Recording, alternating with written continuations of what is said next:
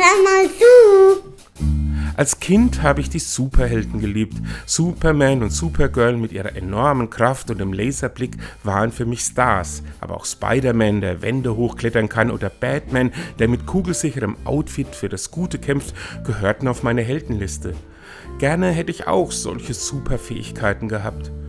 Mit dem Älterwerden hat sich dieser Wunsch verändert. Statt mit Laserblick Stahl zu schmelzen, will ich lieber in die Herzen der Menschen sehen können.